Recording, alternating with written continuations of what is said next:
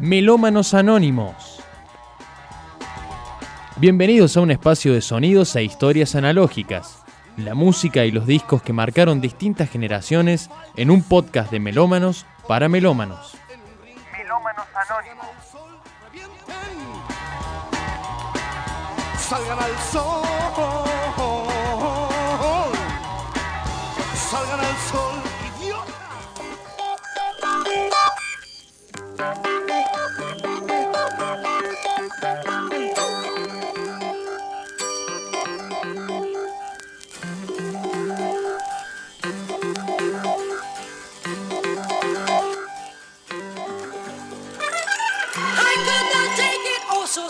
seriously, really. When you called and said you Tina, seen a UFO, But let it dawn on me the message in writing spelt out a meeting never dreamed of before.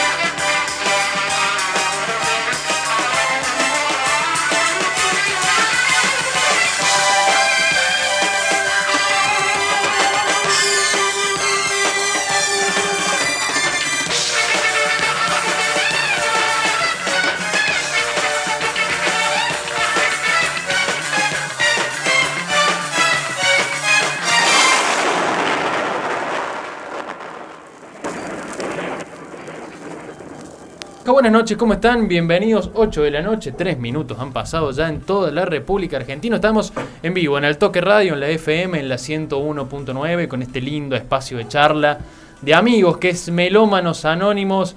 Como siempre, la mesa llena de discos, eh, llena de amigos. Y vamos a charlar mucho, mucho de música. Hoy, hoy me parece que es, a mi opinión, a mi punto de ver, ustedes me dirán o no, eh, una de las consignas más divertidas que hemos traído. Eh, así que me parece que nos vamos a divertir mucho, mucho en este programa. Te recordamos que nos escuchás también a través de altoqueradio.com.ar, ahí estamos eh, saliendo en vivo. 101.9, también están todos los programas en Spotify para que los puedas ir repasando, pero eh, no la demoro más. Juani, ¿cómo estás? Buenas noches. ¿Cómo anda Darío? ¿Todo bien? ¿Todo tranquilo? Todo uh, espectacular. ¿Todo, te, te ha entusiasmado este? Y. ¿Mucho este programa tiene que ver con vos? Ah, sí, Sí, sí, sí. sí. Eh, vamos a decir. Una eh, idea ahí. Vamos a decir las cosas como son. Estaba- son. Estábamos ahí un poco volteando, como tres veces cambiamos la temática, más o menos girando, decimos hacemos esto, hacemos lo otro, no sé. Y anoche a las once y media de la noche, 12 menos cuarto, me llega un mensajito del Juani, eh, que no era del Juani, era del No. celo del Juani, eh, con una gran, gran idea. Le vamos a agradecer a la Flor, ¿eh? Eh, Sí, sí, está, está- muy a la expectativa siempre y siempre me tira. Se ha convertido en, la productora del programa de hoy. Y, así que y esta fue como que me hizo la cabeza. Entonces le digo, no, no me lo expliques a mí. mándale un mensaje al Dario. Grabar y explícaselo Perfecto. para que todos los Este, entiendan así y lo que- tengan bien en claro. Bueno, y yo la transmití esta mañana a quienes eh, están del otro lado. Seba, ¿qué haces? ¿Todo bien? ¿Cómo andas? ¿Cómo andan chicos? ¿Todo tranquilo? Bien, che, todo bien. Bueno, me alegro. ¿Y qué haces, Huguito? En la punta, como siempre. ubicado? Acá estamos, acá estamos. Como Eh, el patriarcal ahí la punta de la mesa, Sí, sí, como sí. la El jefe. familia, Claro, el jefe de Jefe, sí, de El jefe, sí. y es el jefe de la familia. Eh, jefe, sí, sí, absolutamente. ¿Qué haces, Huguito? no, muy bien, muy bien. Me, me gusta la temática. Me gustó en, en las distintas formas que fue adoptando. Está bien.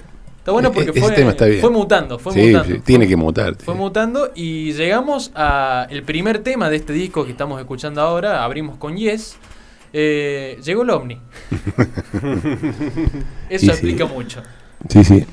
Vamos a- sí, vamos a contar un poco de qué trata esto. Eh, ha estado todo un poco revolucionado por el tema de, de- de los extraterrestres que venían, que no venían, que parece que solo vienen los Estados Unidos, que estaban en Canadá, que era un globo chino, que no era, que sí, que no. Sab- solamente saben inglés los extraterrestres. Claro, Claro, Sí. claro. Se ve que. Para mí lo sigue la luz que ven desde el espacio de Las Vegas, ¿viste? Tanta Claro, luz que hay en Las Vegas. Sí, sí. Van ahí. Puede tener que ver con eso, Puede tener que ver con eso. Así que dijimos, bueno, a ver, si nos van a empezar a invadir los aliens, eh, recibámoslo con, con buena música. Y ahí nos pusimos a pensar y, a ver, ¿con qué disco recibiríamos? ¿Qué le mostraríamos a un extraterrestre si nos preguntan, che, ¿qué música escuchan acá? ¿O qué les gusta escuchar a ustedes? ¿O qué, cuál es, eh, cómo escuchan música también? Porque decir, a lo mejor no, es- no, no conocen el vinilo, entonces hay que mostrar el vinilo. O, o tra- también tratar de evitar una invasión también. Claro, O sea sí, bueno, no- para este disco va a Mirá ser lo que te va a perder. Te vas a Claro. perder de esto. Si rompes todo, esto también. Desaparecemos. Desaparece esto. Así que bueno, un poquito vamos a, a charlar de eso también y bueno, un poco la apertura con este tema tiene que ver con eso. Y vamos a aprovechar también que estamos en semana de San Valentín, eh, que todo el mundo ha andado festejando. Nosotros vamos a festejar nuestra forma también. Y no me lo digan ahora, pero eh, vamos a dejar para el próximo bloque, cerca del cierre, ¿Qué disco los enamoró a primera escucha? O a primera vista, por el insert, por la tapa, eh, o qué disco escucharon alguna vez. Eh, no importa el formato, a lo mejor lo escucharon y dijeron, bueno, me lo voy a comprar, lo quiero tener físico, y es un disco que es de cabecera, no paran de escucharlo. Eso lo vamos a, charlar eh, después, por supuesto. Pero bueno, estamos arrancando con este disco que trajo Hugo. Y es, y llegó el Omni. Sí, si se va a hablar de eh, hay que hablar de ese disco, digamos. Porque ese, ese disco que es Tormato, en realidad, que es del 78, es un disco maldito, porque es el último álbum de los 70 con la formación más poderosa, es decir, con Wakeman, con Howe con muchos. Que después de ahí saldrán Asia este, y otros, ¿no? Como UK, por ejemplo. Pero ese disco, para los viejos que venían escuchando Yes, eh, no les gustó. ¿no? Porque no sonaba como, claro, no suena como Relier, no suena como los discos de principios de los 70, como Close to 10, es otra cosa. Bueno, algunos, el primer disco que escuchamos de Yes fue ese, entonces es una cuestión casi generacional. Y tiene una temática extraterrestre, porque extraterrestres siempre están de moda, los marcianos siempre están de moda, digamos. Y en el forma- siempre que, Sí. de qué hablar. Es Sí. una buena forma de Sí. Y en los, se- de- en los 70 hubo un boom también del, del- Porque hubo varias, varias oleadas, digamos, este, a, a- a principios, mediados, a fines de los 70, eh, como ahora, digamos. Después discutiremos si son oleadas o no son, digamos, pero Estuvo presente siempre. absolutamente. Forma parte de la cultura popular de- de- de- La del cultura siglo XX. casi. Sí, totalmente. digamos. Por eso que están los discos con marcianos. si no, no habría vinilos con marcianos. Claro, sí. Este, y es un disco maldito porque se llama Tormato, porque eh, cuando hicieron la tapa, eh, bueno, no les gustó, a, a Wayman no le gustó, y le tiró con un tomate, efectivamente. Ese, esa mancha roja que tiene la tapa original fue que lo presentaron, no le gustó, le tiró un tomate. Ah, qué bueno, le gustó. Y lo que escuchamos era eh, el Omni, digamos. Y tiene varios temas, eh, que, mm, más o menos, ¿no? Del mismo tipo. Está por ahí también sobre las alas blancas de la libertad. Es decir, estaban en tema. Estaban en Ah, tema. sí, claro, Este, alusivo. sí, por, su- por supuesto. Y eh, para mí, para mí es un gran disco. Me parece que es el último disco de Yes. El último gran disco de Yes. Después, después vino, después vino la crisis, como viene siempre, pero este es un gran disco, sí. No es como los primeros, pero, pero tiene lo suyo. Lo que no le gustó a la gente que lo escuchó por primera vez allá en el 77, 78, es el sonido de los teclados de Wayman. Y a Wayman tampoco. Pero además, eh, cuando lo reeditaron en los 2000, eh, se dieron cuenta que es curiosísimo. eh, la primera eh, tirada lo hicieron con Dolby, pero no sacaron el Dolby para, para reproducirlo. Entonces suena muy opaco el disco. Cuando lo mandaron de vuelta en el 2000, se tomaron las cintas originales y lo largaron como la gente. Y suena que te tira contra la pared. Aunque este no suena mal tampoco. Este no suena mal. Suena lindo también. Un disco que tiene mucho brillo, ¿no? Sí. Este, por lo menos. eh, Sí, sí.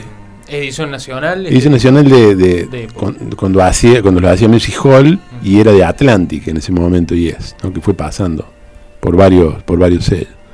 Sí, Voy a, suena. voy a aprovechar ya que lo, lo nombras y vamos a, a hacer un comentario lindo al aire, eh, que es que hay nuevas reediciones de eh, Inamu que incluyen muchos discos de... de Uy, estaba viendo. Claudio. Sí, Claudio Ah, compartió. habían, eh, Claudio Leo compartió ahí, Claudio que lo hemos tenido en este programa, seguramente lo vamos a volver a tener. Eh, Inamu ha largado muchos discos nacionales, bueno, también ediciones eh, de Music Hall y de no sé de qué otros sellos también de época. y puede ser Eh, micrófono. Micrófono, No, dos, el- tres. pul- La nota yo El del sellos. muñequito, ¿para cómo se llama? ¿Shazam? Sí. Exacto. Bueno, no, se me ha ido el nombre. Claro. se vienen Y eso es Music Hall. Claro. Me acordé, me acordé del muñequito. Sí. Se vienen muchas ediciones Sí. ahora de varios discos clásicos de época. También no- me acordé justo ahora, no lo quiero dejar pasar. Así que atentos porque un disco que va a sonar hoy puede tener Reedición. Eh, no voy a decirlo, si vamos a está- dejar. Si está, va a ser muy buscado. Y Si muy está, vendido. Pido un crédito. Esperemos que no haga falta tanto tampoco. No Eh, creo que salgan a, a- a precio. Claro. Pero así mismo, aunque sea un mini crédito, para no sentirlo tan doloroso. Es un, es un disco que si buscamos derretir cerebros marcianos va a sonar. Menos. mini cuotas o no. Minicuotas, bueno. Así es. ¿eh? Bueno, Hugo. ¿Este se lo presentarías a un ser extraterrestre o traes otro? No, tengo, tengo otro. cantera. Tengo uno para decirle, bueno, no nos invadan, o si nos invaden, escuchamos esto y después hablamos, digamos. Claro. Eh, pero tengo una con historia, digamos. Bueno. Este, después te muestro cuál les mostraría. Bueno, vamos a hacer la, la ronda de la mesa entonces. Dale. Eh, yo, yo voy al último, así que arranquen ustedes tranquilo. No sé Ah, quién arranca por la izquierda o quieren que arranquemos por la derecha, como ustedes quieran. Yo arranqué. Arrancó el el programa pasado, bien. Bueno, Bueno, le damos la yo- derecha al A Seba. ver, me hiciste acordar algo y al final no lo traje. Que era el Power Slave de Maiden Ah, sí. con el tema de las pirámides. Era también una alusión a ver quién Sí. fue el que lo hizo, pero bueno, Sí, sí. quedó en casa. Yo traje tres, pero me voy a quedar con uno. Lo voy a nombrar, traje el, el The Game de Queen, pero bueno, ya Freddy era un marciano, o sea que era Sí. de otro planeta, así que Sí, no le se voy a- llevaba bien. El Rubber Soul de los Beatles. Sí, los cuatro de me Marciano. Sí, totalmente. y uno que es uno de mis favoritos, que más que... Ah, no podía faltar. No, sin duda. Fue listo y dispuesto. Ah. Red and William de Whitesnake. Bien. Mi banda favorita y mi disco favorito de la banda. Qué maravilla. Personalmente creo que es el mejor. De la etapa clásica, se lo decimos entre comillas, porque después ya se... Pre-años un poco- 80. Exacto. Este es del 80. Justo, bien. Ya entraron tipo 85 en adelante a, a ir por otro rumbo un poco más. Que Y por ahí entran en la segunda temática. Lo, romántico, lo último, lo último, claro, antes de que Claro. invade el glam. Hoy siguen, pero bueno, ya después ahí fue el gran cambio. ¿Qué haría yo con este disco? Le digo, muchachos, para que su vida en este infierno no sea tan, tan drástica ni le pasen tan mal, con esto lo van a pasar un poco mejor. Ya que nos van a invadir, yo ya me resigné, ¿eh? Está bien. ya lo tomo como invadido. Y me parece Para razonable. que la estancia en la Tierra no le sea tan, tan, Claro. tan dura. Le digo, vamos a escuchar un gran disco de una muy buena banda que tiene integrantes de Deep Purple, que fue en su momento la etapa clásica, eh, John Lord y Ian Pace, dos grandes que se- David Coverdale se los trajo de Purple. La banda en sí es un Dream Team porque todo, todo, todo suena muy bien, muy redondo, canciones hard rock, Ahí está Bernie Marsden y Murray. Claro, Bernie Marsden, Mickey Moody y Nate Murray, sí. Es, yo- los pl- nombres maravilla. La piel de gallina, sí, es increíble. No es virtuosismo, pero más allá que son virtuosos, Sí. no vas a escuchar un Yes, por ejemplo, ni un Asia, pero vas a escuchar canciones de rock and blues, Una maravilla solos, ese disco. Sí. que te quedan en la segunda escuchada, coros, unos teclados alucinantes, y tiene un par de canciones que son brillantes. Personalmente, ya después en una segunda parte viene una colaboración que nos ha pedido el amigo Claudio, que no voy a adelantar mucho más tampoco. Papá, Eh, le haría escuchar, le ponemos eh, del lado 2 el tema 1. Esta es la versión nacional, el CD está en inglés. Pero le diré muchachos, perdón por lo que tenemos, les traigo esto para que su estancia... Y sea- negociemos. Ne- Claro, no le digo el Wix porque si no le resuelvo todo. De a poquito, paso a paso, Sí. vamos entendiendo cómo es la cosa, así que... tema 2 del lado 1. El primero, el primero del lado A. El primero del la- del lado que A. para mí incluso el mejor tema del, del disco y de la banda.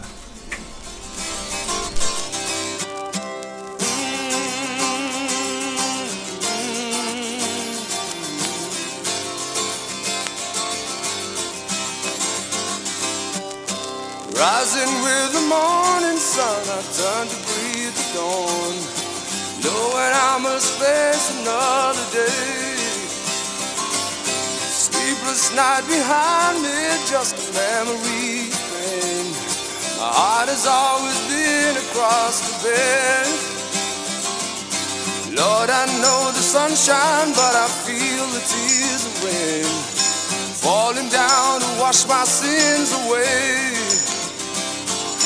Try hard to remember so I won't be fooled again. Said, hey, ain't gonna cry no more today.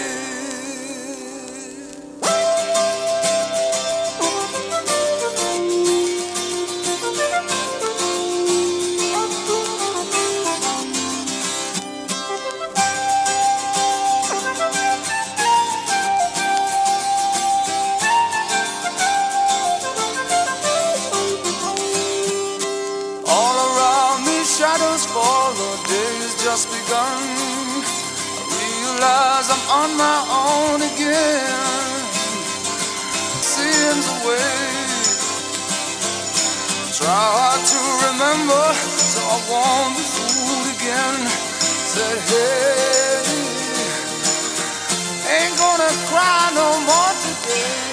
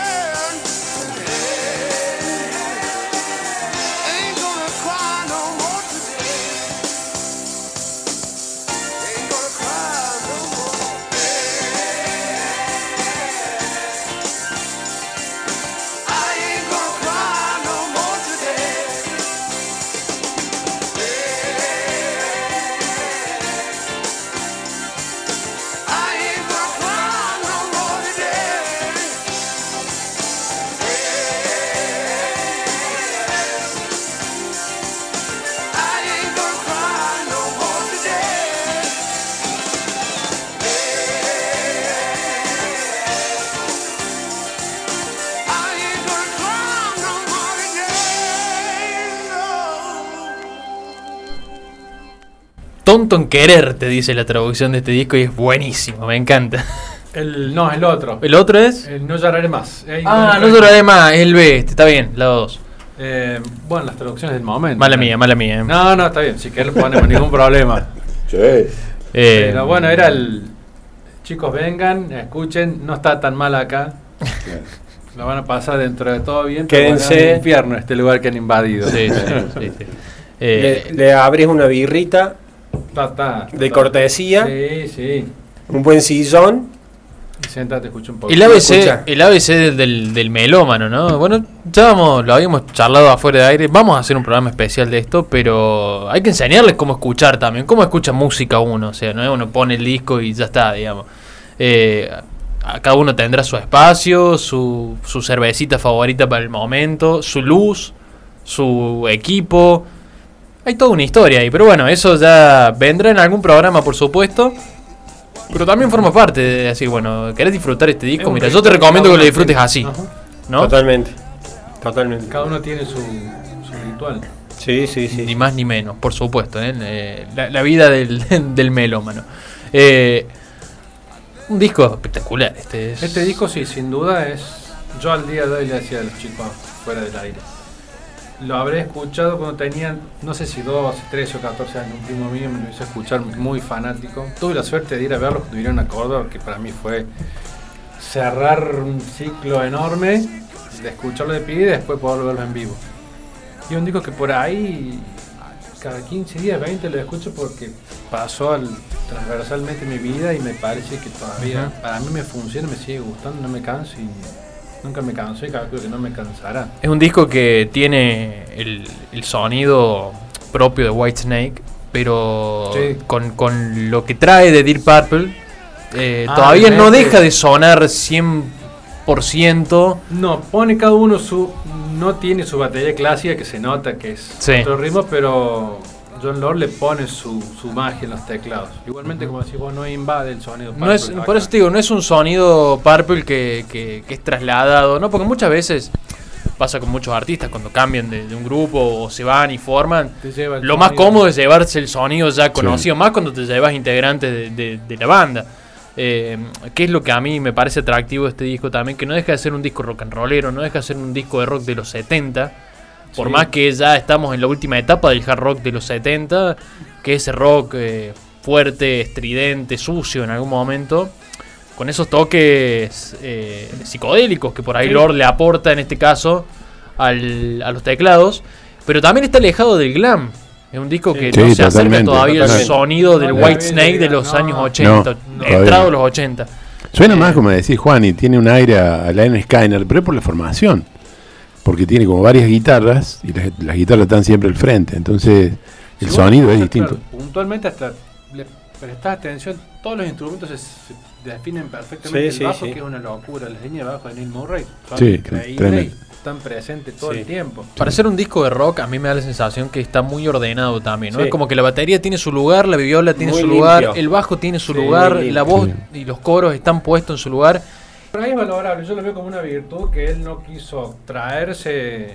Si hacemos analogías, pasado 30 Ujú, años, sí. es como un Dave Grohl que no quiso traerse Nirvana. Claro. Él no quiso que él le quede pegada la figura de Deep Purple, hizo toda una imagen diferente. Fue un cambio. Eh. Lo aceptó realmente como tiene que ser. Sí. Un cambio. No es Deep Purple. Y es un disco- Otra cosa. Aunque el último disco de Purple que estuve con Tommy Bolin, como que Claro. ahí dijo, bueno, esta es la mía, Esta es otra cosa. te llevo la idea y me hago una Y banda. sí, y sí, Pero y sí. bueno, es una virtud no llevarse ni querer parecerse. Totalmente. Pero es, es lo que tendría que hacer cualquier persona. O sea, ya el ciclo de, de- de donde estaba ya terminó y estás en algo nuevo. Si querés buscar tu propia imagen, es Lárgate solista. Sí, Busca tus músicos y hacer lo mismo que venías haciendo antes. Después de este, sacan un disco en vivo doble. Sí, en vivo el corazón de la ciudad. Uh, es una grabación entre el 78 y el 80. Tremendo.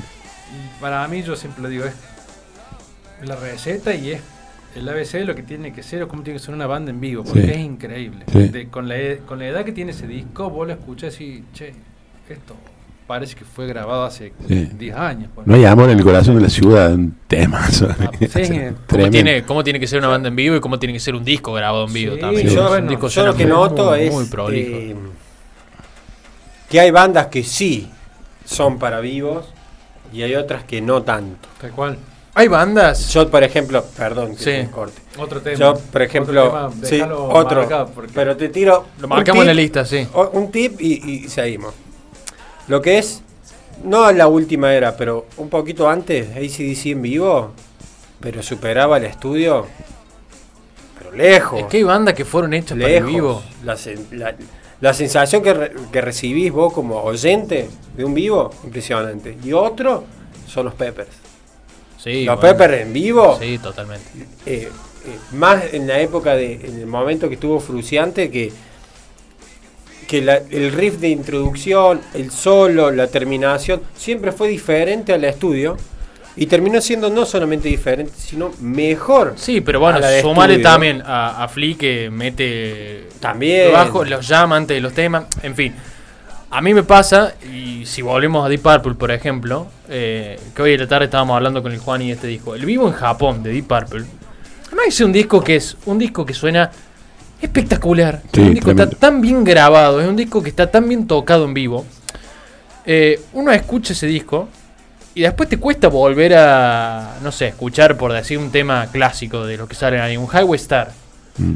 Te cuesta volver a escucharlo en, en estudio porque te falta la improvisación, te faltan los teclados, te- de todo lo que el vivo te lleva a ese momento, ¿no? Sí, sí, y sí, también, sí. digo, habla, habla de una banda poder eh, replicar o llevar eso que toma del estudio a, a otra etapa distinta al vivo. A ver, se supone... Es bueno que te reconozcan porque en vivo hacer algo que te supera en el Yo me pongo, yo me pongo en el lugar, Claro, yo me pongo en el lugar del espectador, ¿no? Voy a, a ver una banda en vivo y yo espero que el- el- lo que toquen sea 100 veces mejor que el disco, porque quiero que mi experiencia sea la Sí, mejor. Sin duda. Eh, entonces cuando vos vas y te encontrás una banda que hace el tema, pero le da otros condimentos que en el estudio no está, y bueno.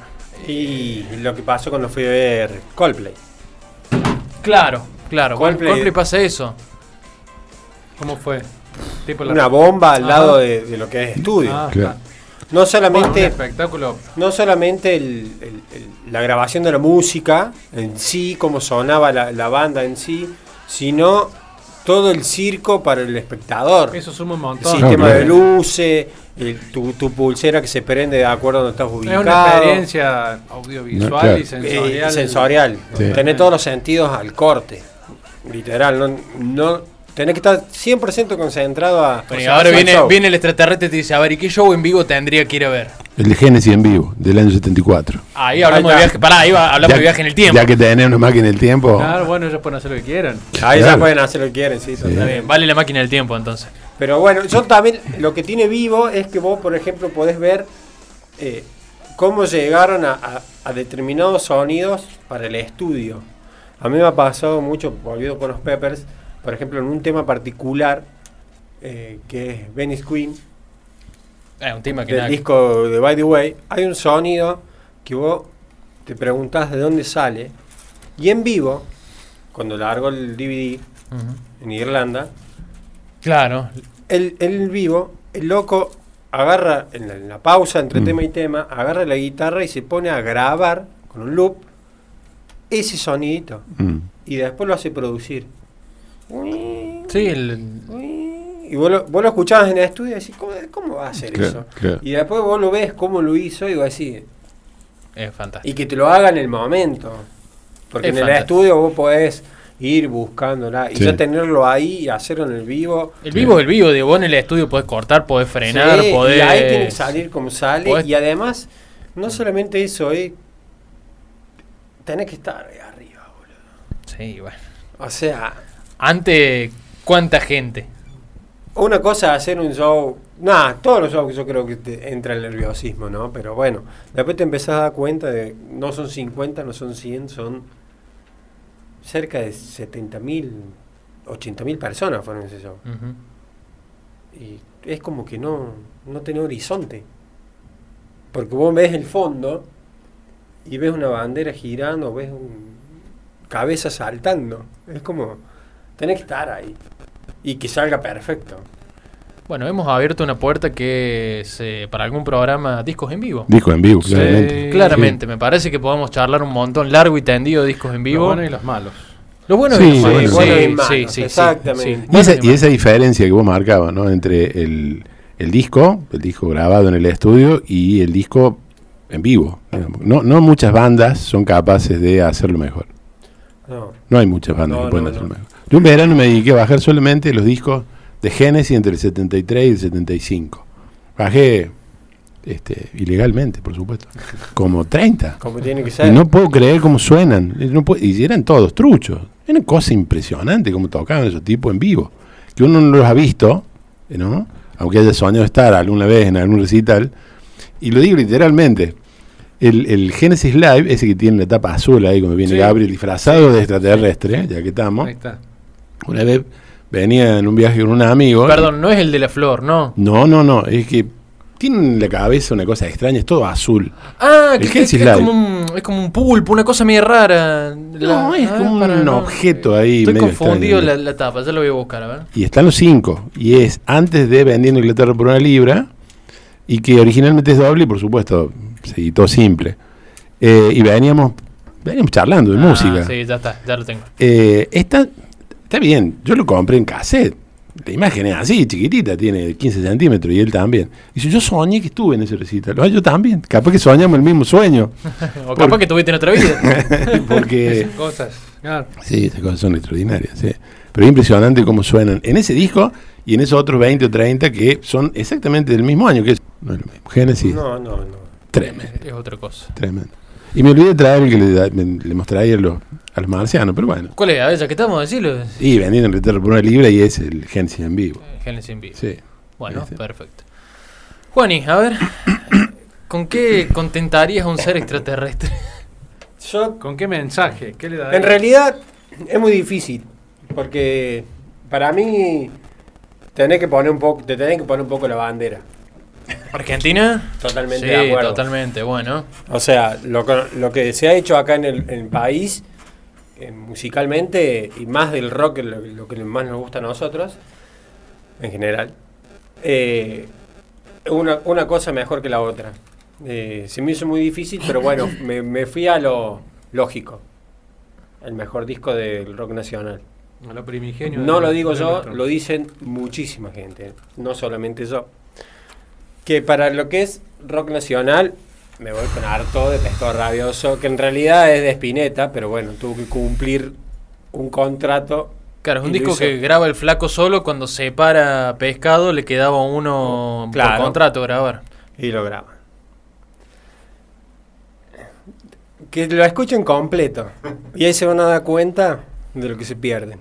Que acá ya había Y a marcianos. su vez- ya había marcianos. Sí, a su vez, ellos si vienen a Que no invadir... siempre el norte es el mejor para invadir. Pueden Claro, venir al sur. Claro, Claro, pero claro. viste que es- vos hablas de invasiones porque hay alguien que tiene enojo, tiene odio, envidia o un montón de Hablemos de factores. visita, hablemos de visita. Claro, es visita. Hablemos Para mí de es visita, visita. hablemos de visita, Si sí. de invasión, yo le mostraría esto para que se le vaya todo el enojo y todo, el- y Sí, todo el sí. odio. La paz que le va a transmitir este disco, le van a decir, vendémelo en serie. el que me lo llevo. Porque es una cosa de locos.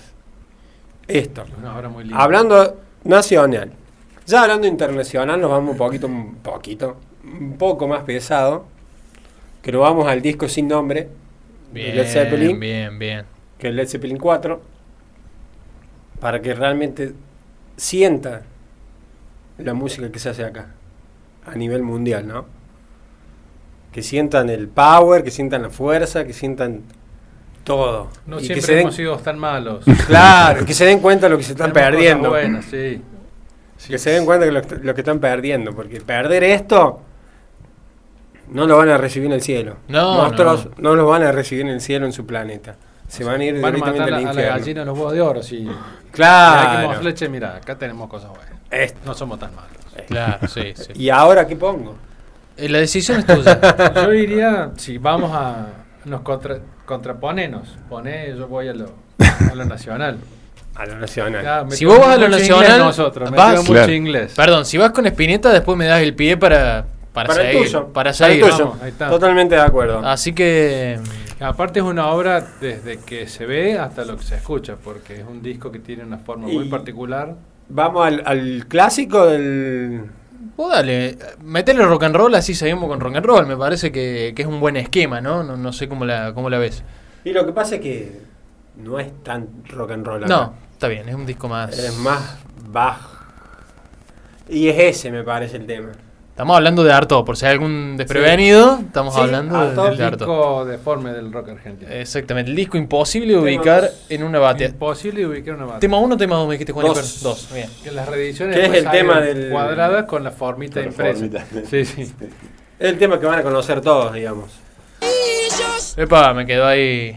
No le enganché el surco. Pero bueno, Arto de Spinetta. Eh, ¿Grado dos ese? Sí. sí, Sí, es el Ah. tema que van a conocer todos. Uno de los discos pilares del rock nacional. Si te gustó Cerati como solista, lo vas a conocer el tema, por si no lo conoces. Un imprescindible. Sí, Ese. Yo hubiera ido con el 2 del lado A, pero. Muy abajo nos vamos. ¿Qué No, raro, que nos vamos a Cementerio Club. Ah, bueno. Tengo tiempo para saber si lo que sueño concluye en algo. No te apures, ya más loco. Porque es entonces cuando las horas bajan. El día es vidrio sin sol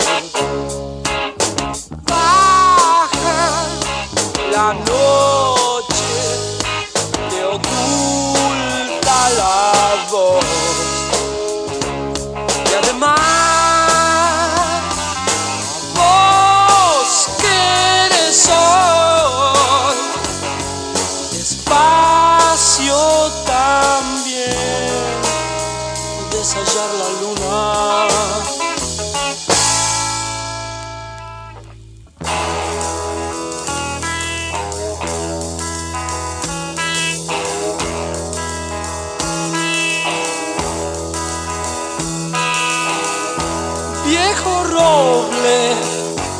camino. Tus hojas siempre se agitan algo. Nena, nena, que bien te ves.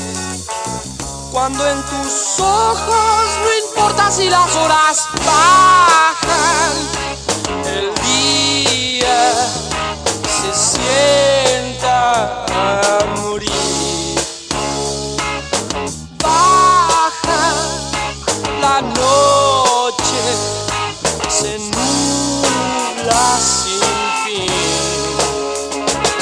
además vos sos el sol. Despacio también podés ser la luna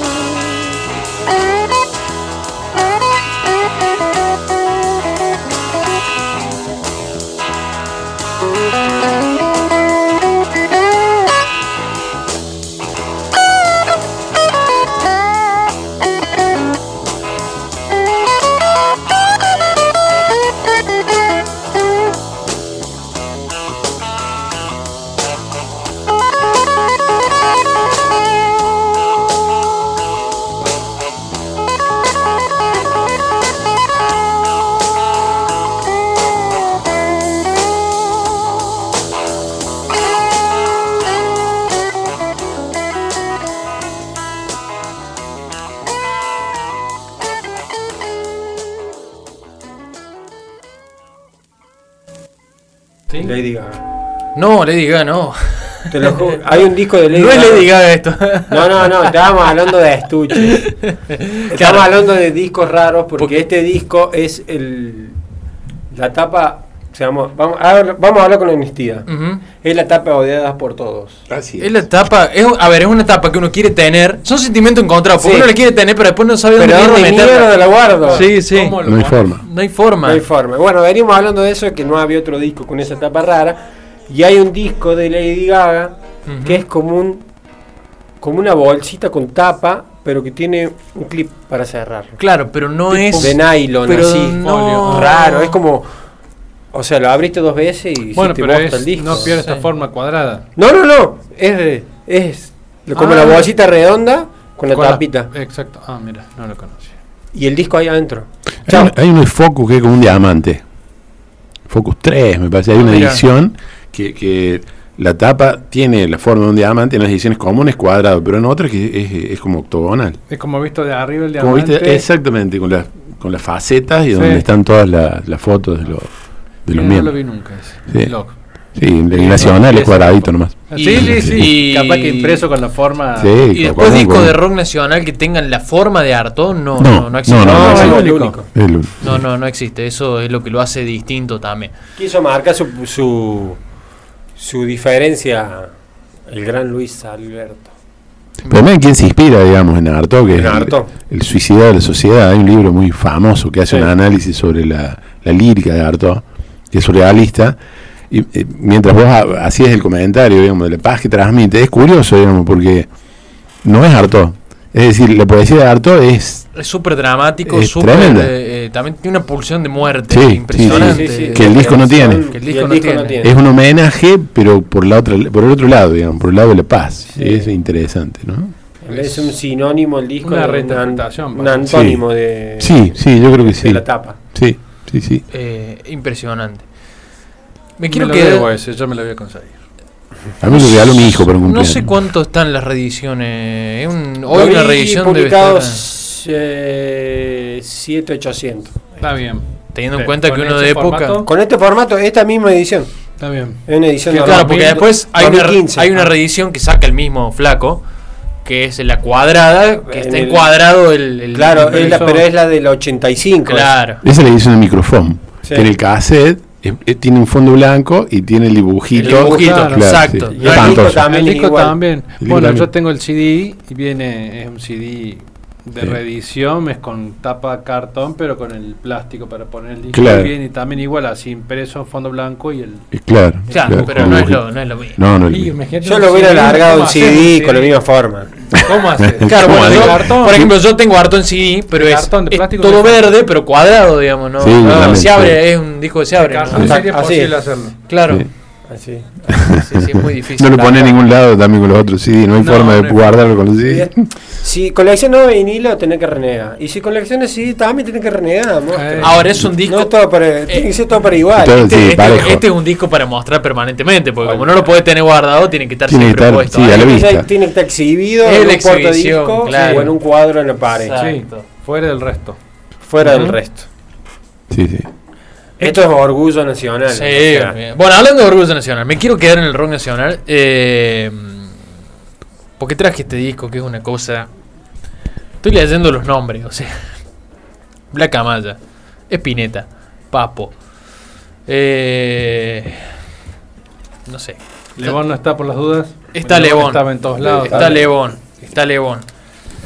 Yo quiero, León. quiero leer todo. El El currículum comodín. de León, sí, el comodín. Comodín, un fenómeno. Exactamente. Estuvo todas- en todas, en Sí. todas. En todas, en todas. Pero por decirte. Tocando cualquier cosa, no era que siempre un instrumento. Pero no que manera canta bien.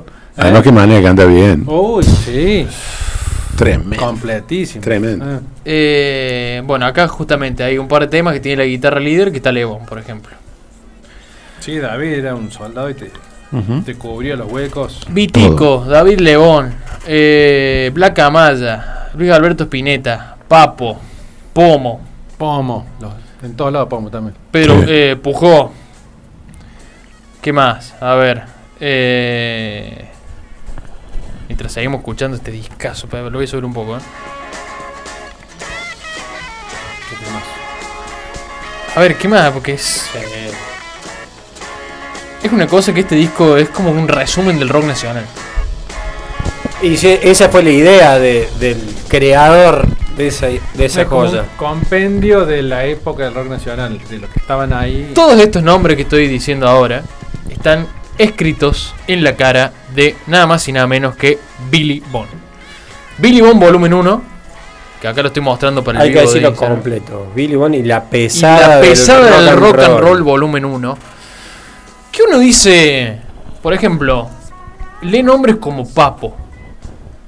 Papo que no era el Papo No. que conocíamos cuando hizo Papo Blues, que era el Papo de los gatos, que era el Papo de Aero. Blues. pero Era un Papo que recién estaba arrancando. Sí. Pero hay que- una palabra clave en ese disco, A ver.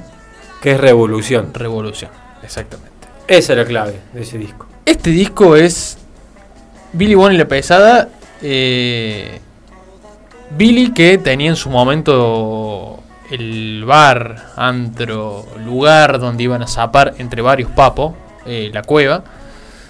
Eh, arma esta banda que a lo largo de los discos de Billy Bond que vamos a ir escuchando son eh, es una banda que no tiene una formación, es una banda que todo el tiempo está cambiando de músicos. Es quizás este disco uno de los más icónicos también, ¿no? Por, por los nombres que tiene y por la época en el rock nacional donde está, ¿no? Hablamos de este disco y hablamos de, de Music Hall, hablamos de los orígenes del rock nacional, hablamos de... eh, no sé, hablamos de... mm, De, de festivales donde tocaba Almendra, La Pesada, donde tocaba Box Day, donde tocaba... eh, Un gusto argento. un gusto de agento, ¿no? Bueno, lo que fue esta película, ¿no? Que salió resumiendo este este, conci- este festival icónico eh, que El fue en Barrock. el Barrock, Buenos Barrock, Aires, sí. eh, donde Había de todo ahí. había de todo. Desde lo más hippie tenías. Mm. No sé si. No me acuerdo si lo vi o no al. Convivencia, pero una época de la parte hippie a lo. Sí, pesado. sí, porque estaba hasta León Gieco también. Bueno, ¿no? Gieco también solito estaba. con la guitarra, sin, instrumento- sin otro instrumento. Exactamente. Bueno, Billy Bond, que es así un poco también el, el artífice y ha sido como el encargado de juntar todo esto y ha, le ha dado la pesada del rock and roll, ¿no?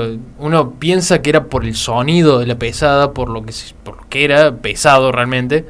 Eh, pero tiene que ver también con, con, con la juntada, con juntarse a zapar, con juntarse a hacer un grupo, digamos. Billy también lo define por ese lado, más allá de el sonido de la pesada, ¿no? Claro, capaz Sí. que la pesada no era en sí. La pesada no era en sí por cómo la- sonaba. por cómo sonaba, Claro, exactamente. pesada, sino el capaz que la movía en ese momento los jóvenes El- que eran la fa- la famosa palabra de la nuestra. pesada. Bueno, pero, pero claro, bueno, por- Claro. Billy define en una entrevista, dice que cuando aparecía él con, con su grupo de El amigos, de decía- pesada, el grupo le de decían, gente. uh, ahí viene la pesada, ¿me entendés? Como diciendo... eh, y termina siendo eso Billy Bonnie, la pesada del rock and roll, eh, un grupo que ha sido trashumante, que tiene a lo largo del tiempo y de todos sus volúmenes eh, músicos invitados, y yo creo que este disco es, por los nombres y por, por lo que es Billy también, este disco Lindo loco. una de las joyas del rock nacional. Y ahora decimos, uno de los discos que puede ser reeditado ahora por Inamu, eh, que hay alguna reedición dando vuelta, muy poquitas, es un disco que de época es carísimo, las reediciones son caras, pero bueno, no vamos a perder la esperanza ahora que... Pajarito con- Sauri también está, estoy viendo. Claro, el- el- claro. cara. Exacto. Eh, Pero volviendo a Billy Bond, ahora un señor.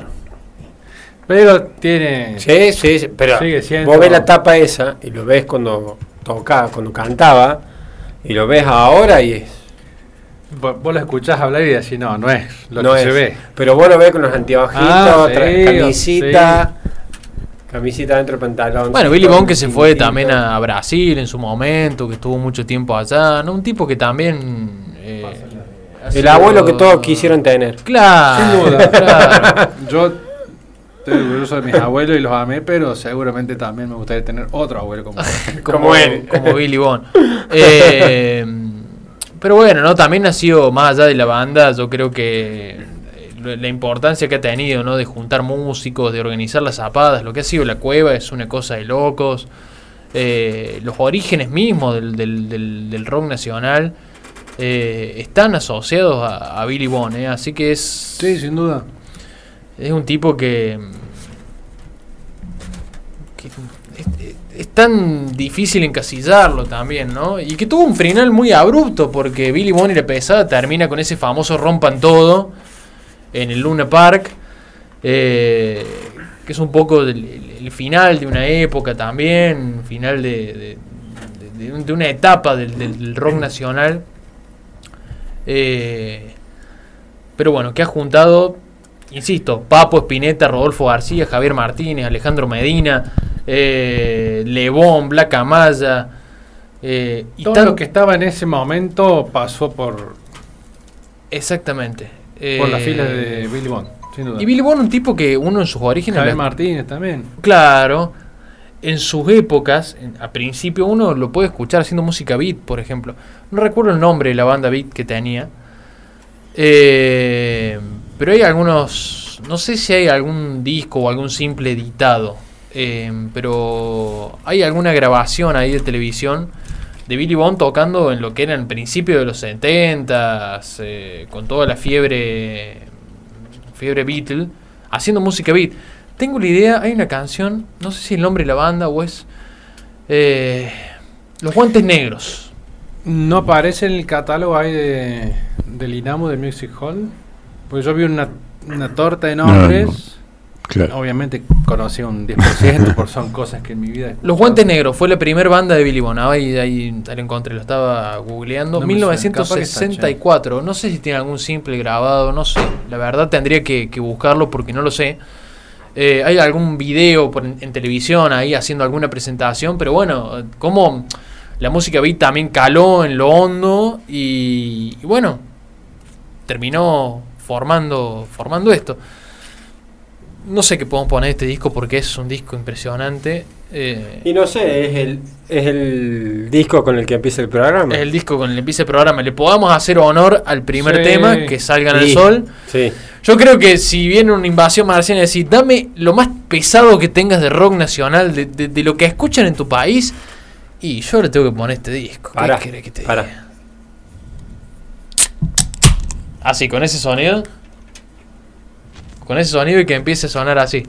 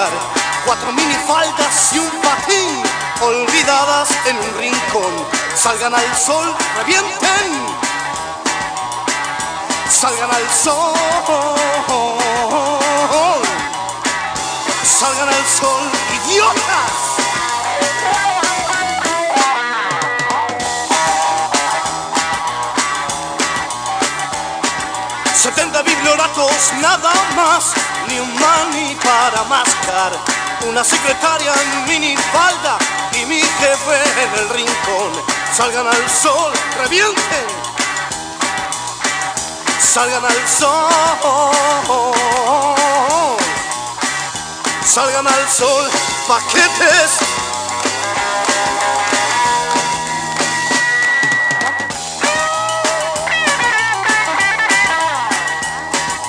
Cuatro solteronas desinfladas que se creen un primor. Mesa redonda y un doctor que les habla del amor. Salgan al sol, revienten. Salgan al sol.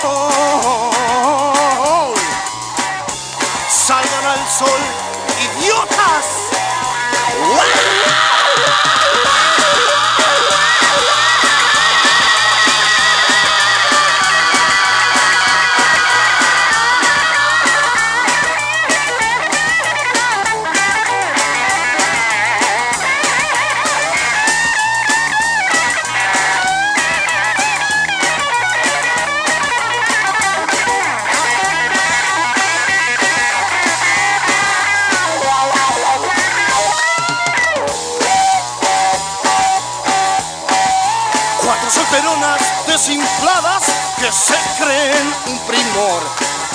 Mesa redonda y un doctor que les habla del amor.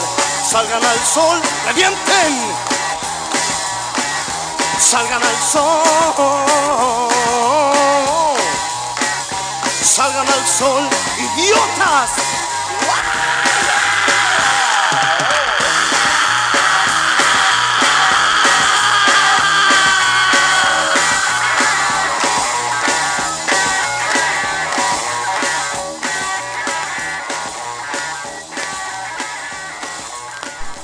Salga en el sol, eh, quiero leer la ficha de este tema. Letra y música, Javier Martínez, guitarra líder Papo, batería Javier Martínez, guitarra rítmica, David Lebón, voz Billy Bond. Si yo soy marciano, si yo soy marciano y me pone ese tema, se acabó, ¿eh? Ahí, viste el botón rojo. Te da la cabeza con la pared, ¿viste? No, la, una cosa de la loco, verdad que nos olvidamos de decir algo. Si están manejando, frenen, porque se van a pegar alto palo. Sí, sí, sí, sí, sí, sí. Un disco para darte la cabeza con la pared. ¿Sabes loco. cuando decís quién escribió la letra y Javier Martínez ya está? Fue- Sí, no, sí. pero además, está escrito y lo además que dice, sí, estaba. Sí. si escribieron esas letras, no quiero imaginar con qué nos van a atacar, dicen los marcianos. O sea, Sí, por eso, los eliminás directamente. Ya está, aborte, Este- aborte sí. misión. Pero bueno, Aborten, aborten. A ver, vamos, vamos a volver a que es una visita amigable. Eh, y le vamos a decir, escuchen esto, por favor. Viene como invasión y también haciendo un ecoturismo. Ecoturismo, sí. Antropológico. Totalmente, totalmente. Bueno, Hugo, a ver, vamos a cerrar este, este momento. Bueno. ¿De San Valentín Para hacer. no? No, No. no, No, vamos, sigue. Ahora que me faltan mis marcianos. vamos, le vamos, vamos a darle. marciano, tu marciano. Mi marciano favorito Vamos a, dos. vamos a darle a Hugo el cierre de este momento. eh, vamos a marcar la tanda y después vamos a ir con eh, nuestros amores, por decirlo de alguna manera. Pero bueno, Hugo, tenés eh, el rato para cerrar esta visita extraterrestre. Yo traje varios discos para mostrarle a los, a los marcianos y que no nos invadan.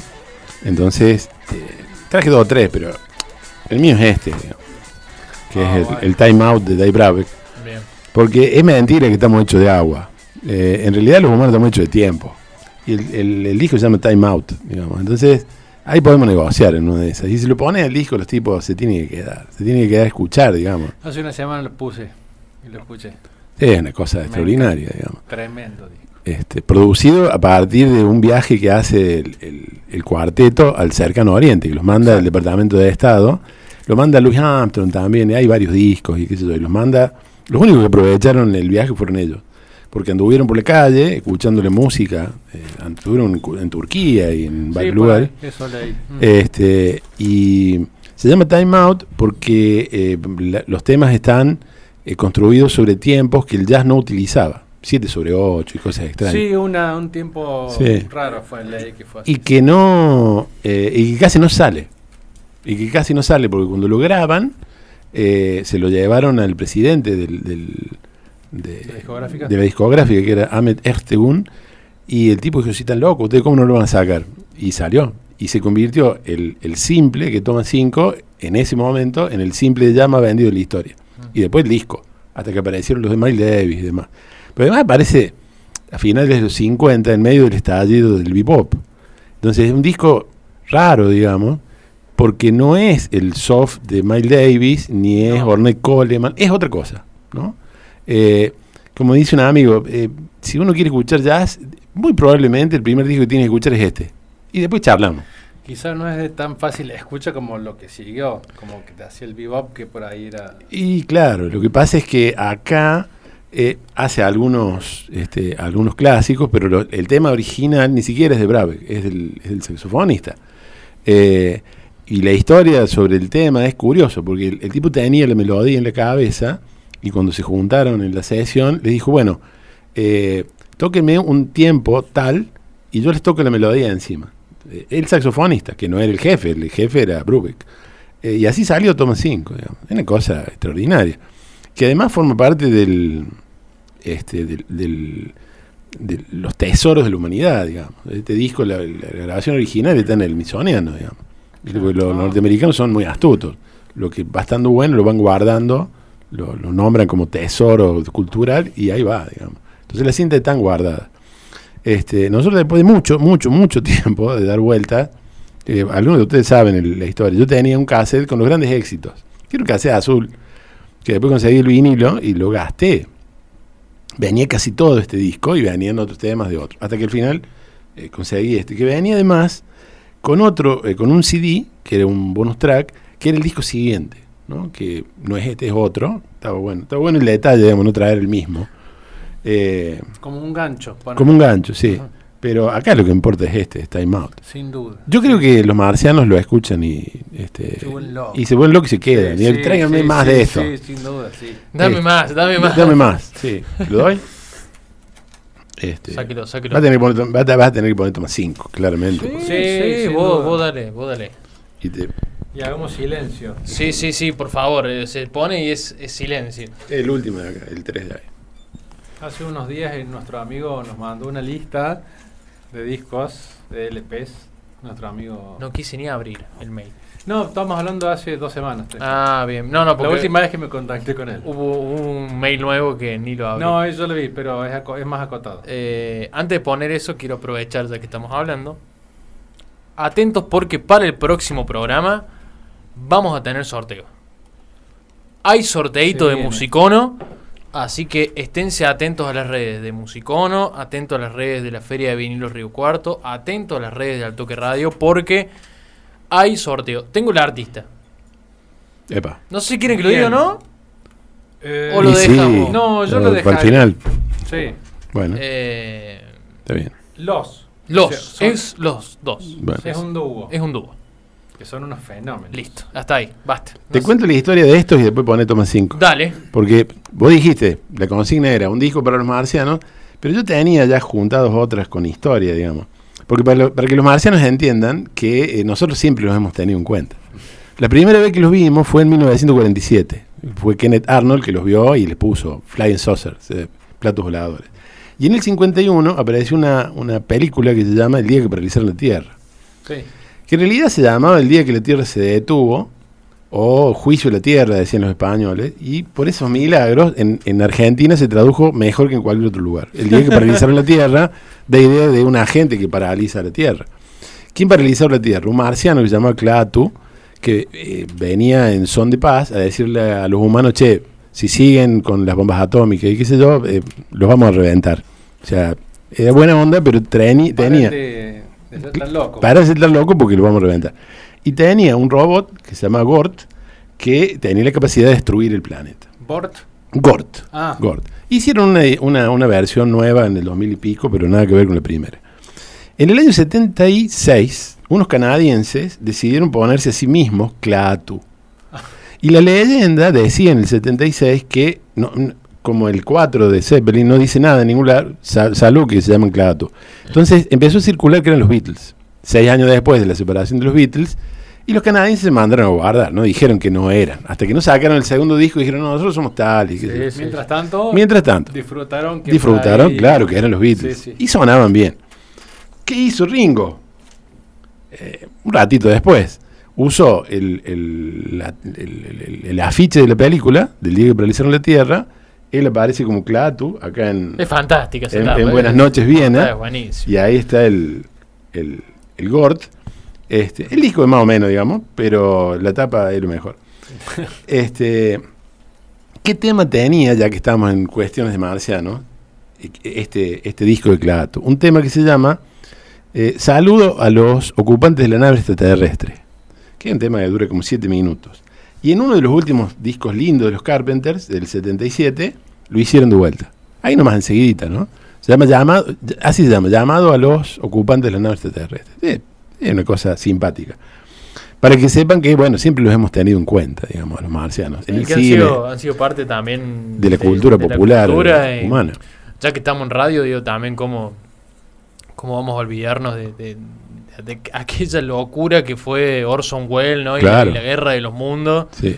Eh, haciendo este radioteatro, ¿no? Con, con esta simulación de la in- invasión extraterrestre, ¿no? Y del fin del mundo. Sí. sí. Eh, bueno, una locura, ¿no? Ya ochenta y pico de años de eso. Y ¿no? fue en el 36, me 36, parece. más Sí, fue. En Aquellos albores de la radio.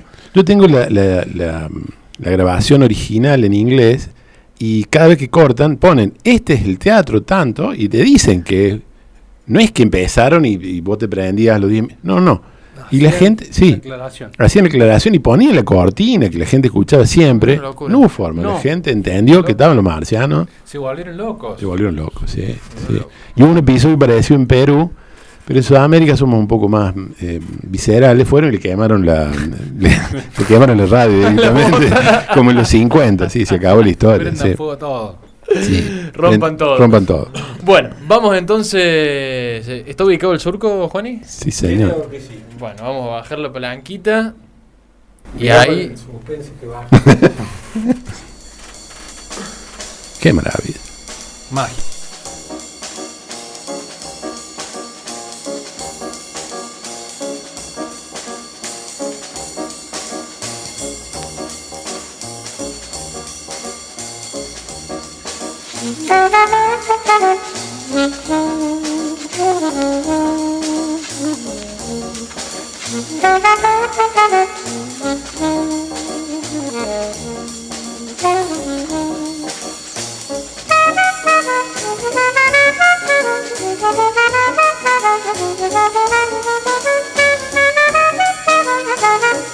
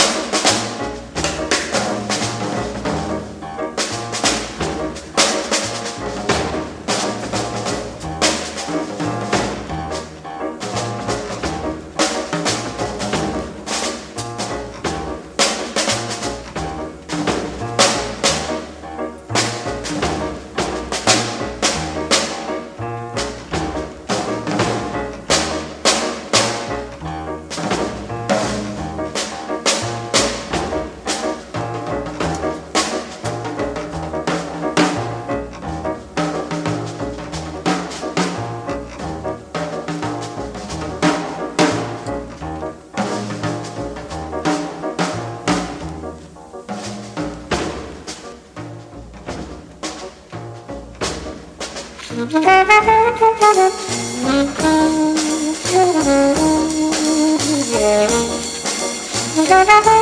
you.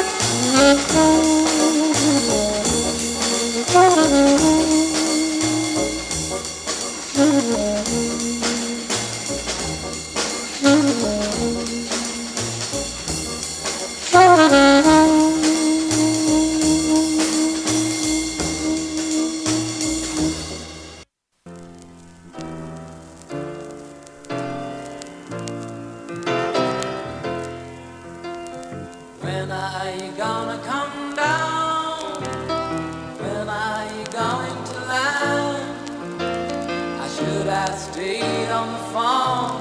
I should have listened to my own mind. You know you can't hold me forever. I didn't sign up for you. I'm not a present for your friends to open. This boy's too young to be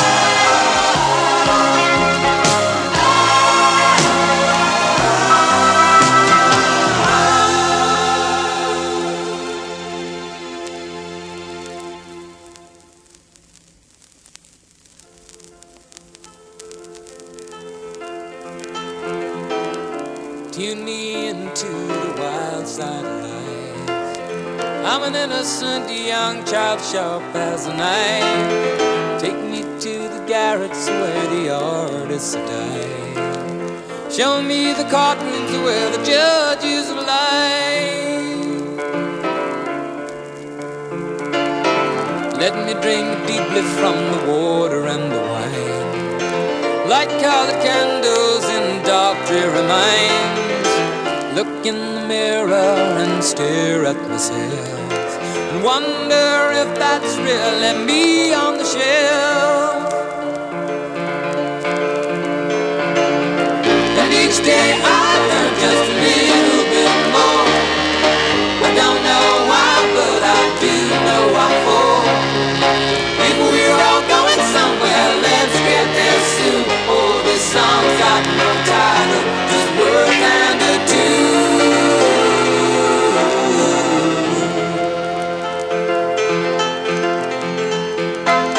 Taking you down alleys where the murders done. In a vast high pot rocket to the core of the sun. Want to read books in the studies of men.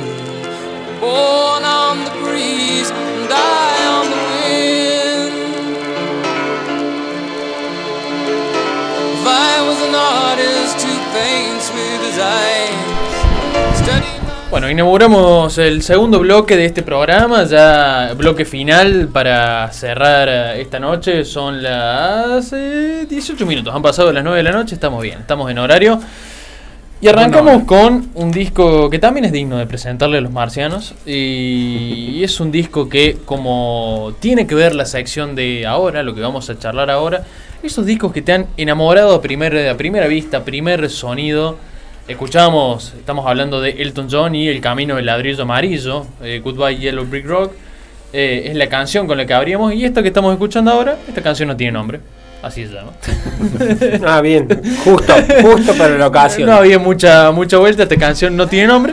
Eh, bueno, es un disco fantástico de Elton. Un disco que ha sido criminal que acá, eh, este que estamos escuchando es la versión nacional, es la versión eh, que se editó en los 70, acá en el 74.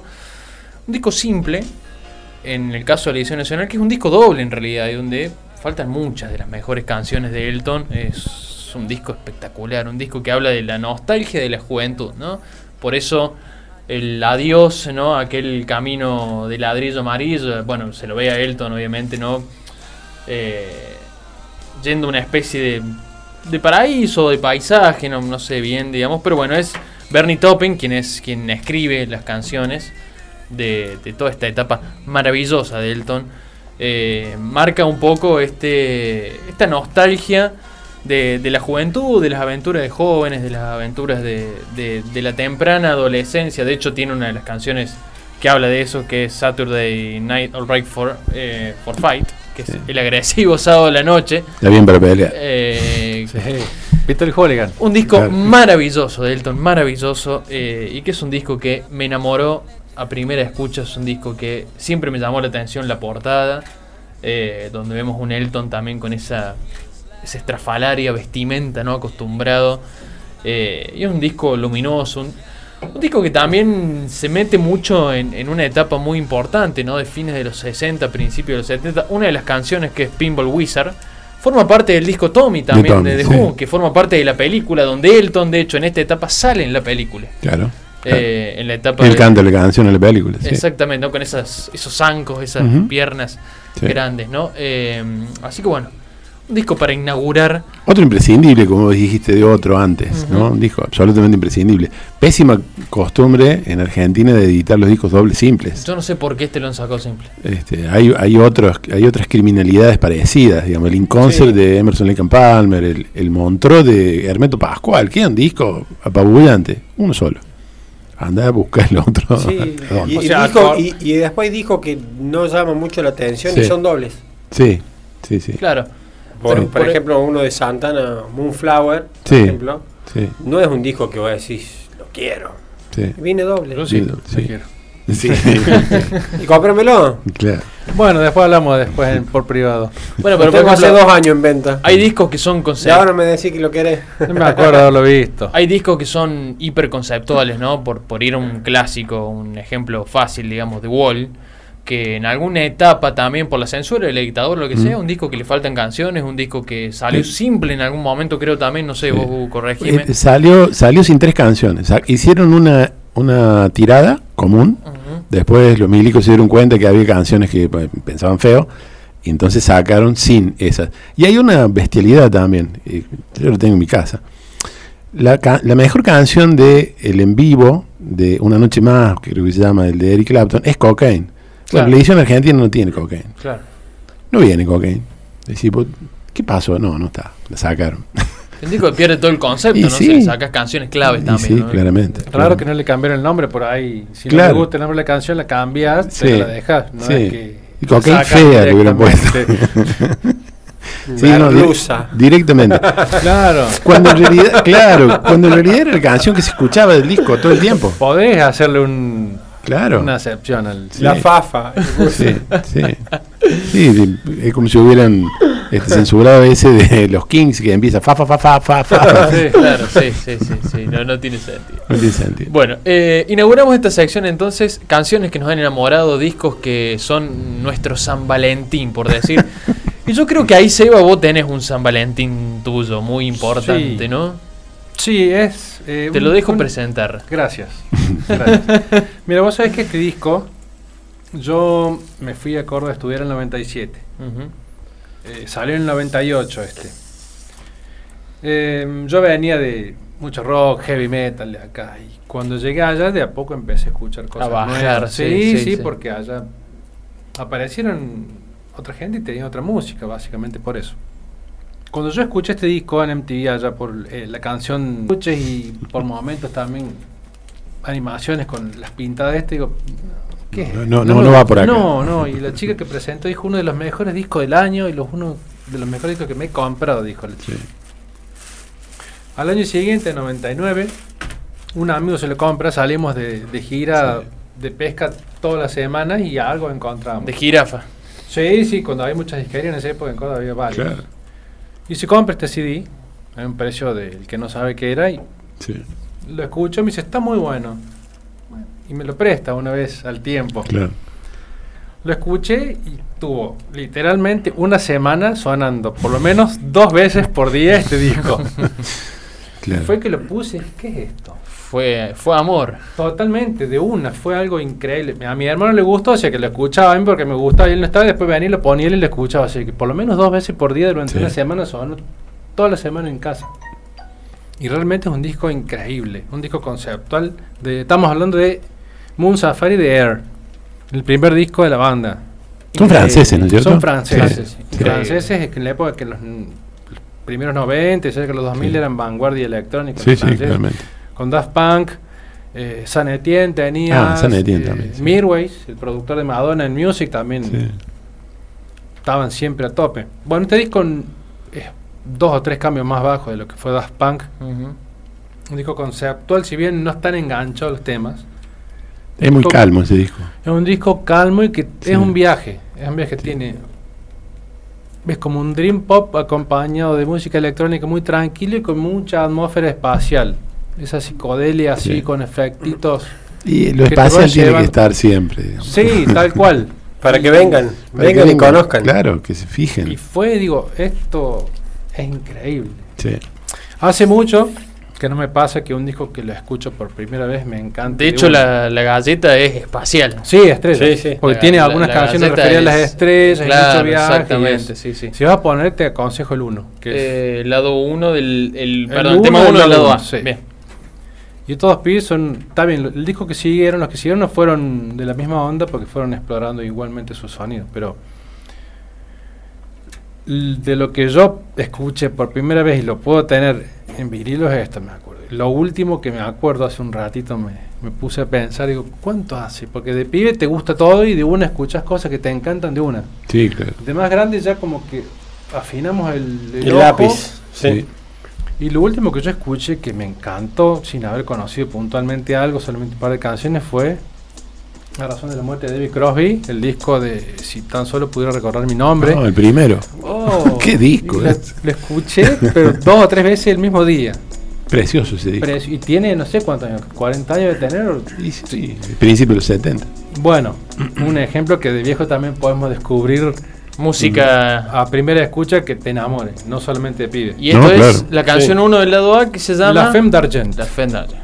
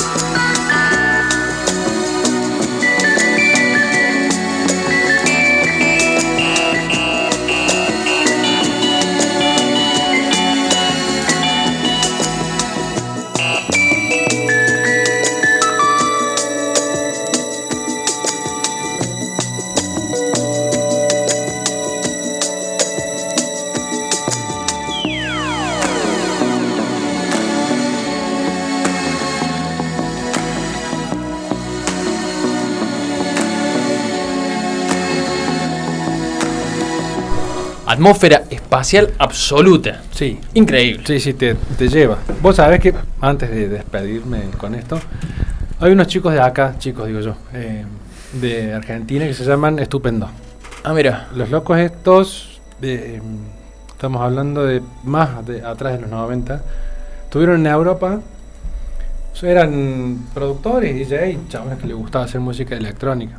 Y se traen, eh, estuve hablando una vez con un chico en los Reartes que, que los conoció la productora, que trajeron desde esos viajes de los principios de los 90 muchos equipos con los que chicos de Air hicieron este disco. Ah, y sacaron un, un disco en su momento que se llama Bistro Málaga, del Sí. 94. Vos escuchas Bistro Málaga y decís, Es esto. es casi esto. Vos decís, es muy loco, está buenísimo, tiene sus variantes y su Sí, producción sí, sí, y su absolutamente, sonido de acuerdo a la época y el dinero de la producción, pero mucho así ve los Airs eh, argentinos porque las maquinitas, y si vos escuchás después por ahí mm, Bocanada de Cerati, tiene maquinita que tenían visto. Totalmente. Bueno, Sí. también los equipos de moda de la época, ¿no? Digamos, grabar Pero me con pareció eso. loco la referencia y hoy después me puse a escucharlo antes de venir. Claro, claro. Y estupendo. Si pueden los discos de estupendo que son inconseguibles porque han haber sacado 50 en su momento y no, no hubo reediciones. Pero es muy parecido a un sonido y cuatro años antes de que él sacara. Es que hay, hay sonidos de época, ¿no? Cuando vos ponías el de White Snake, en realidad es un sonido bien británico. Si- Sí. si- marcando las diferencias, eh, suenan como los discos de Thin Lizzy de ese momento. Sí. No es como el parámetro de la BBC. Tenés mucho medio, mucho grave, un- lo- los, los, los agudos un poco más atenuados, y ese es el sonido. ¿No? no es un sonido norteamericano, claramente. Entonces, eso marca la época. Y son los equipos con los que grababan. cual, sí, me hacía loco. Claramente. Se los tiraban por la cabeza porque no salían nada, básicamente. Claro. Sí, los locos sí. hicieron un disco genial también, con, porque somos diferentes, pero Sí. era muy, muy similar a lo que después fue esto y lo que por ahí Cerati también rescató de algunas cosas. Con Claro. maquinitas de época también. Claro, claro. sí. Sí, que también hizo Spinetta también. Usó también mucha maquinita en algunos discos. Sí, más tirado a los Ay. 90. Sí, no tanto, no tanto, no, pero. no, pero tiró un par de discos así medios con sonido, con, Sí, yo creo que. con tecladitos ahí dando vuelta medio El raritos. que yo ¿viste? escuché que tenía Sonidos maquinita raros. era Peluzón, que traía una, Sí, una base rítmica sí, sí. en algunas canciones, no todas. Ah. Pero sí tuvo un. Tuvo un momento, Sí, sí. más. Maquinal. Bueno, Hugo. Hugo, Sí. eh, creo que es el que tenés ahí al frente, el que vas a Y debe ser. Vos la decías que tenía que Define ser. todo, una vida. sí. Y de una vida, claramente. Define. Sí, varias cosas, digamos. Pero además eh, combina las, las dos consignas, digamos. O sea, lo vi y no lo había escuchado, y después lo escuché, y bueno, este es el disco de mi vida. Y, y lo veía pasando, eh, volviendo de la escuela, del colegio. O sea, había una disquería en un pasaje que hay en Río Cuarto, el tipo tenía los cassettes puestos y estaba esta tapa, que es el crimen del siglo. Yo había escuchado solamente el disco que había salido ese año, que era, no el disco, el tema en la radio, que era eh, Dame un poquito. Sabía que era Supertramp, pero este disco no lo conocía, no lo había escuchado nunca. Hasta que fui y le compré el cassette a ese guaso porque estaba en oferta. Es una maravilla. De punta a punta, el crimen del siglo, que es el tercer disco de Supertramp, que es un disco conceptual también, y que es un disco espacial, claramente. La tapa, Sí. Vos tenés que comprar este disco. No, no, el, el tipo que hizo la tapa esta eh, es absolutamente un genio. No sé si es hipnosis, nunca supe, pero tiene esa pinta, digamos. Eh, me hace acordar el- el- la galleta del de Air. ¿no? Claro, las estrellas, Esa cosa exacto, espacial, el digamos, negro ¿no? y la- Sí. las estrellas. Y, Pero y le das como que si vienen a- a- al mundo es- van a estar presos. van a estar presos. También se lo puede mostrar a los. Miren lo que les espera. Miren lo que les espera. No se porten mal porque van a estar ahí. Sí, sí. Este, y tiene un, un simple, de- después uno se dio cuenta cómo era. Sí, sí. Así como a unos momentos más tranquilos tenía Dame un poquito, este tenía Dreamer. Claro. que era el tema que pegaba, digamos. Claro. Pero Dreamer se pierde en medio del disco, que es un disco, como decíamos, ¿no? Eh, algunos que están todos pegados, con sonidos así muy a lo Sí. Alan Parsons, a lo Floyd, Sí. y que ha tenido una historia curiosa, digamos. Hace 30 años eh, era un disco del montón, o sea, y ha ido subiendo, ¿viste? En esas, en esas este, listas que se suelen hacer en los programas Los de famosos charter. Ha ido subiendo la consideración de los que saben y está en el top 10, ¿no? Un disco medio imprescindible, digamos. Ha sido mejor, Ah. el mejor disco de Supertramp, pero lejos, Y eso que tiene otros, que están buenos. Pero este es, es inigualable, pero además es la formación original, digamos, la, form- la mejor formación, digamos, Sí. con Hodgson y Davis. Este, ¿En qué época Hodgson se va? ¿O qué? se va en los 80, Ah. eh, antes de Donde ido hermano. Eh, debe ser 82 por ahí. Después de un disco que se llama La famosa escena final. Sí. Es el último disco con, Después no con vuelve Hot. más. Después no vuelve más. Y, y como decíamos al principio del programa, ¿no? él se lleva el sonido de Supertramp. En el Hudson se va en el 80 y, 82, 83. y ahí, no, y cerca del 84 no graba ese disco que es fantástico, que es El Ojo de la Tormenta. Exactamente. ¿Quién es el disco Supertramp? Es fascinante ese Es disco. tremendo. digamos. Es fascinante ese disco. Y Supertramp saca uno, se llama Free Beard, que es horrible. Porque la idea de Davis era hacer un- una banda de funk. Pero Supertramp no era una banda de funk. No, Para nada. Si vos lo escuchás sin saber que Supertramp está bueno el disco. Por ahí el teclado. Claro, pero para el que viene escuchando Supertramp, Claro. ¿Quién No, existe? es un garrón. Es un garrón, claro, sí. Y después, muy a la vuelta, ¿no? Como en los 2000 y pico, Sim Hodgson hicieron un disco hablando del espacio. Me parece que se llama La- la- Los tiempos cambian o lo- o algo así, que es una pareja de, de gente mayor en la luna tomando el té eh, en, el, en el paisaje de la luna. ¿no? claro. Y vuelven al sonido original de Supertramp, pero sin Hodgson, ¿no? Es todo un viaje, ¿no? Este, Bueno, alcáncemelo nada Dale. más. ¿Para qué lo vamos a dilatar más? Si se merece ser escuchado. Basta de, de generar ansiedad. Basta de ansiedad, basta de ansiedad. Encima este, este disco abre con uno de los temas más fascinantes de, de Supertramp. de ese lado está sin ¿Cuál? Dreamer como que es el, el hit. Sí, O sí, sea, el más conocido, no sé Sí, si hit, pero el más conocido con el que... Eh, fue el simple. Fue el simple, Ah. sí. Le, le habían pegado con el otro. No, este un disco trae Skulls también. Ah, ¿no? Skull. Bueno, Skull es el primer tema que pusimos en el crimen del siglo. hace Es una cosa casi 30 fascinante. Es una cosa. Inaugurando el crimen del siglo con el Con primer Skull. tema del Sí. crimen del siglo. Crimen del siglo, lo recomendamos por Radio Universidad los sábados. A la hora 22 y el domingo a las 20. Perfecto, bueno. Hecho el chivo, yo no quiero hablar más y quiero simplemente que disfrutemos de esta, esta locura.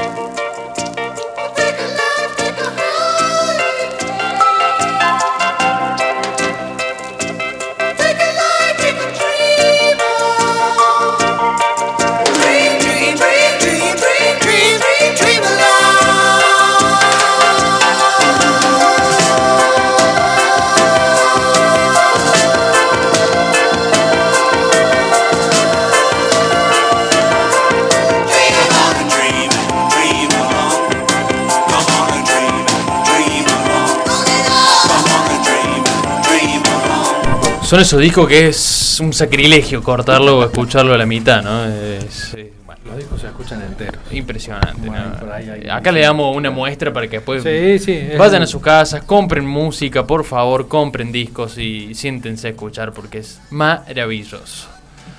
Bueno, vamos a hacer eh, el cierre de este programa, vamos a, a traerlo el Juani acá, que eh, si hablamos de discos comprados por tapa, yo creo que Juani se lleva el puesto número uno. Eh, va a explicar él lo que va a escuchar. Vamos a cerrar bien arriba, bien arriba.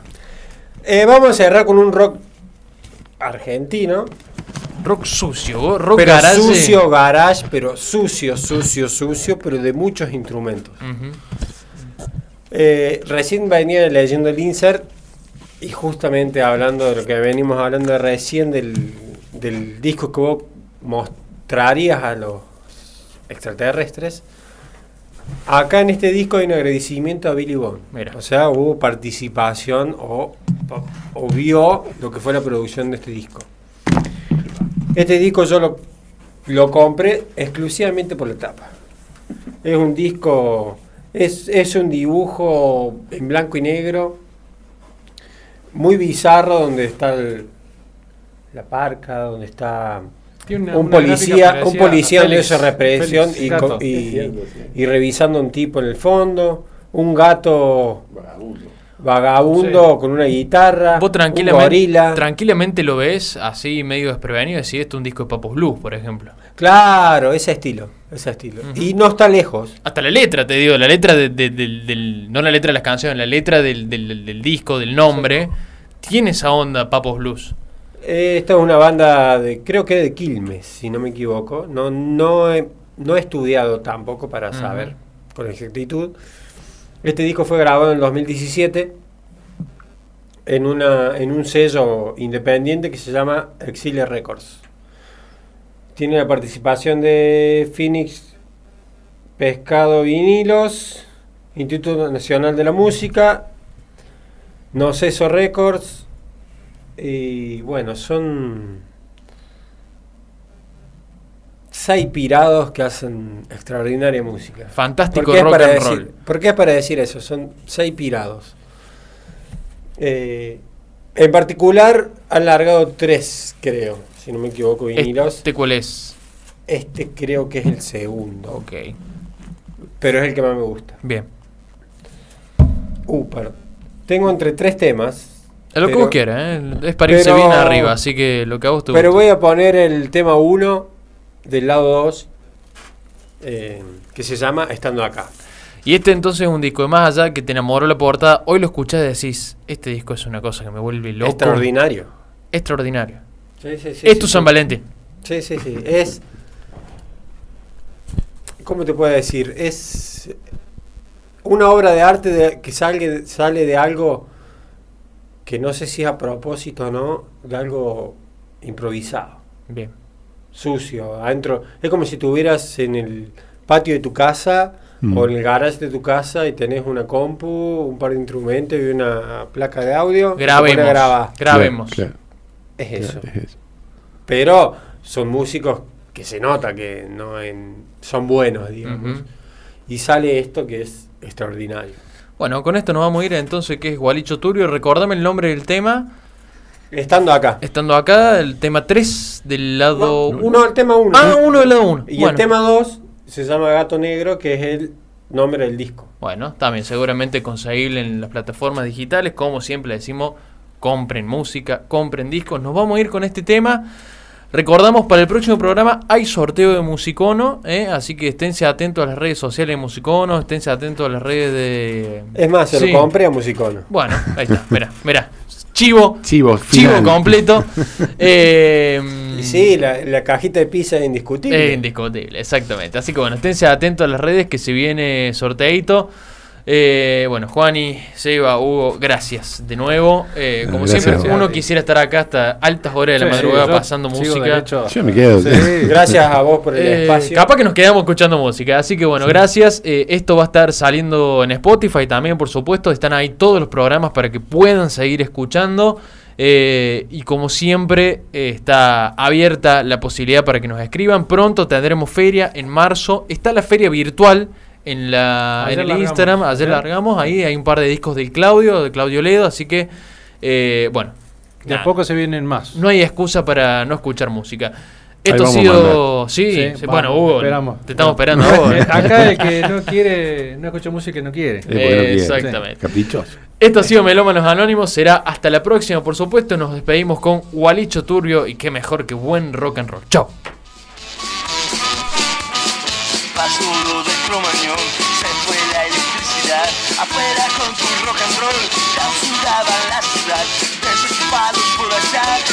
Cruzando General Paz, cantautores sin telón, gritaban nuestra canción. Todo esto que pasaba estando acá, estando acá. Escondidos por tocar, clandestinos por ahí, con pastillas Superman, nos volvieron a matar, pero hay otra novedad, ya no se puede bailar, que no pare la fiesta, escuchando la pasa hoy estando acá?